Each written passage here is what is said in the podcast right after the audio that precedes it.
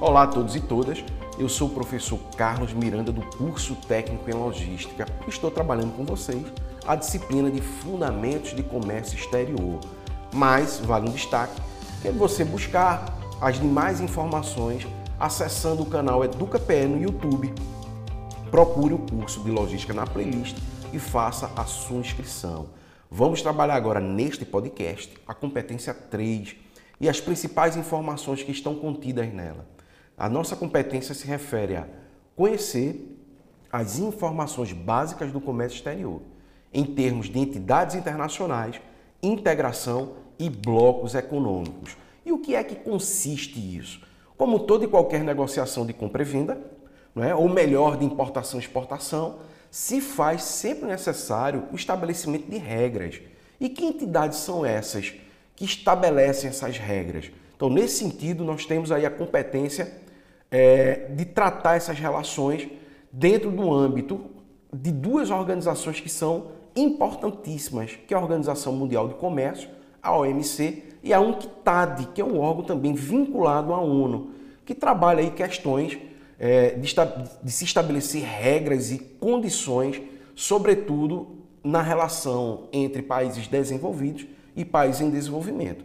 Então, nesse contexto, a OMC vai atuar como um fórum de negociações e colaborar para o estabelecimento dessas condições, sobretudo naquilo que se refere a medidas de antidumping, que você vai conhecer as especificidades lá no seu material, no seu e-book. Não é? E essas medidas elas são comuns, tá? E elas impedem a concretização de negócio. Não é? Então procure lá no seu e-book, você vai é, identificar quais são as particularidades existentes nesses tipos de medida e de que forma o MC trata para tentar equalizar, equilibrar essas relações.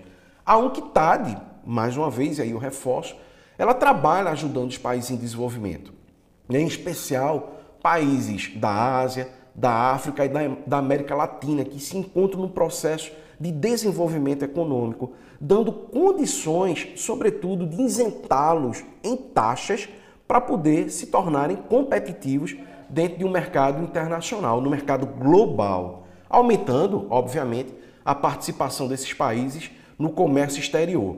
Mas fique atento também que nessa competência 3 você deverá encontrar aí as alianças né, e alguns exemplos de blocos econômicos, como é o caso do Mercosul, do ProSur e o BRICS, pelo qual fazem parte o Brasil, a Rússia, a Índia, a China e a África do Sul. Fique atento a todas essas informações. Havendo dúvidas, entre lá no ambiente virtual do aluno, procure o seu professor, as discussões entre os seus companheiros e busque aí elucidar tudo isso para que você consiga mergulhar agora na próxima competência, que é a quarta. Um grande abraço e até lá!